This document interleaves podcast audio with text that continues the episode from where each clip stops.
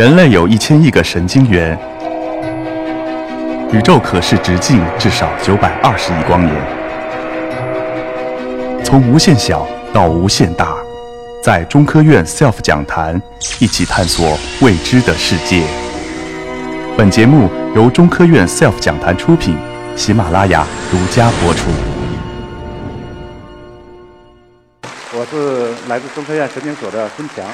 呃，我今天给大家分享的是我呃在科研过程中呃的一些故事，主不主要不是讲科研，是讲科研背后的故事。所以我的题目叫《与猴为伴的这些年》。在讲猴子之前，我们先大家认识一下，实际这是都是大家熟悉的呃小动物或者大动物。那么，但实际上我们给它统一命名叫实验动物。呃，大家都知道小白鼠。那为什么要做实验动物呢？那我们举个例子，我们大家生病都会去吃药。那吃药的时候，这个药在之前筛选的时候，就是需要在动物上去筛选。那么很多药，但是它不一定有效，它还有可能有安全性问题、有毒性的问题。那就需要先用，不能用人做实验，要先用实验动物去做这样的实验，去做这样的一个筛选工作。那实验动物就是就是做这样的一个工作，把很多药筛选，最后我们选拔出来可以给我们人用的药。那这样我们就需要把实验动物做成一个什么？一个标准化。比如说我们高考，我们不能说。一百个考生，我们出一百张考卷，每个人考不同的考卷，那是选拔不出来的。我们一定要用一张考卷来考。那所以我们希望把实验动物做成标准化，而且我们还需要这考题要有足够难度，能够回答，能够真正做到考核。那就是什么？我们要对动物的基因进行操作。那选来选去，我们看到这这这张图上有小鼠、有大鼠、有羊、有兔子、有狗，还有牛。如果大家知道一点进化论，都知道这个跟我们的进化关系相对远一些。那我们更希望用什么？用跟我们更近的，比如说猴子去去做。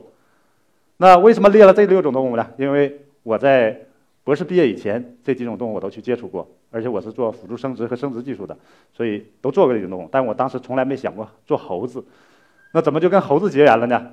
那是因为大家可能不认识这个猴子，这个猴子叫安迪。零一年的时候，它出生了。那这是全球第一个转基因猴，就是可以。对猴子进行遗传操纵了，那这也就是说，我们可以把猴子做成比较标准化、符合我们要求、特定的考生的一个考卷，比如对特定疾病，我们可以做特定的模型，所以这个技术出现了。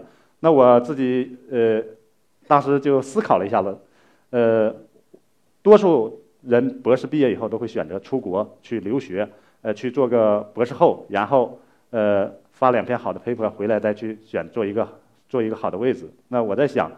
这个时候，中国每年出口的猴子量大概三万头，中国是，呃，全球灵长类最大的出口国，那说不定做猴子是个机会。所以在零四年即将博士毕业前，我就选择接受了这样一个工作，就去做猴子。那在去做猴子之前，我们要看一下，就是我们国家这个分灵长类，这个模式动物的发展到什么程度？那我一看，我觉得自己心里也很不爽，因为什么呢？这只猴子要比安迪年龄大，它在一九八三年就出生了，它叫 Peter。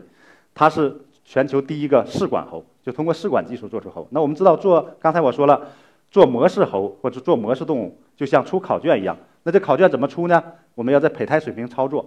那要做胚胎水平操作，首先你要拿到胚胎的体外，能够构建出来，能够去改造，然后最后能把它变成一活的动物。那这是一个技术，就是辅助生殖技术，就能变成一只试管猴。那美国人在八三年就做出这个猴，八四年就出生了。那我做这个决定的时候已经二零零四年，二十年过去了，我们这个。试管喉技术还没有，所以我想有这么难吗？所以我在二零零五年这个七月博士毕业后，我就没有选择出国，我选择了什么上山。大家看到就这个山，这个山在云南省的西双版纳州。那么下边这这条河叫澜沧江，大家可以看到在右边还有一个索道车，那这个索道车就是上山的通路，正常的通路。当然了，后山还有条路，但这个路比较难走，比较危险，所以我一般就在山上一待待一周。那就这样，我在这个山上待了四年。接近四年，到二零零八年，那做了是什么事呢？当时我给自己定了一个目标，因为我接手这是一个九七三的项目，国家一个重点研发项目。那在我接手的时候，这个项目已经执行一半了。那这个项目的目标是希望做出转基因猴，因为二零零一年转基因猴技术就已经建立了，我们希望做出转基因猴。那我给自己定目标是，因为我在半途中去的，我去接手这个项目，我想至少我要做出试管猴。那当然了，如果能做出转基因猴更好。但是很遗憾，在零七年的呃，立春这天，二十四号，我记得非常清楚，我们就做出了中国第一只试管猴。之后我又做了十几只猴子，生了十几只猴子，但是没有一只是转基因阳性的。那这个项目就结束了。项目结束了，没办法，没有资金的支持，我就又从山上下回来，撤了，撤回来。那么这个时候，呃，在呃撤回来以后，在上海待了半年多，我甚至怀疑我当时的选择是不是错了，就说做猴子没有做成功，那呃也没有发出好的文章，然后也不是海归，那去自己的工作的这个提升空间就变小了，所以呃犹豫了一段时间，但很好有一个机会，就是我们科学院神经所普先生来找到我说让我继续做猴子，那我很开心，因为我已经跟猴子分开那么久了。呃，普先生说在上海重新开始，然后我我说不要在上海重新开始，那太慢了，因为从头建一个猴子设施需要很长时间，所以我又选择了进岛，在这个苏州的太湖，我们大家都知道太湖方圆有八百里，那里边有个西山岛，那那里有一个呃很大的猴场，有一万多只猴子，所以我就到岛上去又去陪猴子，那么。这个时候到岛上跟当时在版纳不同，当时版纳是呃我只是带了几个学生去，然后所有的合作方配合。那么这个时候我要自己去，呃后头所有的设施，因为我要我想把它做得更好，负责就自己管所有的事。所以首先就是我们租房在岛上，先租了一个类似就是这个图左边的像北京的四合院一样，这个大概有十十三个房间这一个这一个院子我们租下来，然后把我的人带过去，先在这里安家。图片上的是一个是我的管家穿黄衣服的。呃呃，穿白衣服的是我在版纳的时候就跟我一起做呃做这个试管猴的兽医。那么右边这个图就是他们当时接近废弃的一个实验室，那我们也把它租回来。开始我们觉得付不起租金，所以就租了大概一百多平这样的。那租下来下面就干嘛？我们要做这个事，要做转基因，首先要把猴子养好。OK，那为什么选这里？因为这里有很好的猴子设施。那么大家看到左边这个图是。有三米的这个这样一个阳光可以射进来后方，因为猴子是它是社群性动物，它需要照阳光才能保证它的维生素这个吸收，那么它需要大面积的空间，所以我们基本养在接近三十平米这样一个空间里，一般养十二到十五只猴子，这样去养。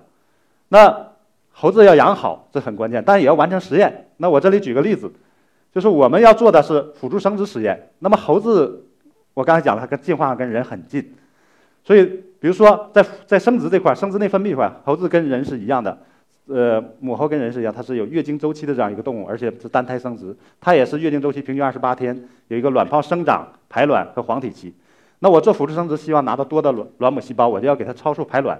那超速排卵很显然，我不能在黄体期超排，黄体期给药的话，这个卵是排不出来，我必须在它卵泡生长期，也就是它月经来了以后，我就开始给它注射激素，然后要到卵要排卵的时候，我判定它排卵，然后把卵取出来。那这样有一个问题，就是每个猴子我要知道它的月经周期，它什么时候有月经？那这必须不知道的话，我就没法去得到的卵。那我不能去蒙，对吧？那么多猴子，那猴子不会告诉我们人类它自己什么时候来月经。那我要去看。那如果我把猴子养到这样一个笼子里，是非常非常舒服的，就是做事非常舒服了，因为这个笼子它有个拉杆，大家看前面有个拉，一拉就把猴子拉过来，然后就看了很容易。但是这样的话，我刚才讲了，猴子社群动物，它猴子会不满意，它会抑郁。而且健康状态也下降，那怎么办？我又想把它养到大笼里，又去这，所以我就跟我的兽医去要求，因为这是我在版纳期间这山上的四年，我就思考过这个问题。因为在版纳我换了三批猴子，每批大概做半年左右就不行了，但是厂家很负责给我换。我说在我这里我这个资金有限，我必须把猴子每个都弄好。所以说那怎么做？我就要求我的兽医，我们知道猴子很聪明，你要跟他做朋友，做朋友以后。当然了，这个做朋友不是简单做朋友，是就跟他长时间在一起，然后呃教会他呃做事。所以我们这个有个视频，就是我们怎么看月经。那这是呃一一年来我这里工作的这个我的一个兽医叫聂艳红，他当时来实习，大家看到他在这个猴房待了三年，那他就可以很容易的让这个十几只猴子听他的话，就是他看月经，他给个指令，这些猴子就停那里，让他去做这件事，嗯。所以这样就解决了大的问题。那么现在我岛上大概有一千多猴子，我我不仅看，我每年看的月经的大概几百只，累计要看五万多次一年。那我还要什么？我刚才讲了，我们还要给这个猴子打针，就是给它注激素，我也在这里完成。我不能把它放单笼里，因为它健康状态会下降。还包括猴子平时会生病，比如说腹泻、呃肺炎或者咬伤，我们要处置。那么这个时候其实也很 easy。那么这个就是我另一个兽医。比如说，他给猴子去处置，这猴子生病了，他去给他打一针，那他不要去很快追，他给他给他一些指令，他就停到这里了，他就做这件事，所以这样就很容易。因为我们每只猴子操牌，从月经来的一天开始，一般要打十二天，而且一天打两针。那这样就是我们养好猴子了。那么养好猴子还不行，我们还得什么？这是基础，就动物好是基础。那么剩下我们还要干嘛？要做事，做事得先搭台子。那我刚才我说了，其实我们是租的废旧设施，是留下好多喉咙。那我在用，为了节约资金。但这喉咙有的猴子也不老实，有些猴子，比如说我我一些怀孕的猴子，我还要把它放到喉咙里，但猴子会有时候会把笼给拆掉，就给它搭坏了。坏了吗？这猴子就跑掉了，跑掉了，这个是是是很麻烦一件事，经常跑。所以如果让这个厂家来帮维修，经常反应很慢，要等两三个月。所以后来我就招了一个会做电焊的这个小伙。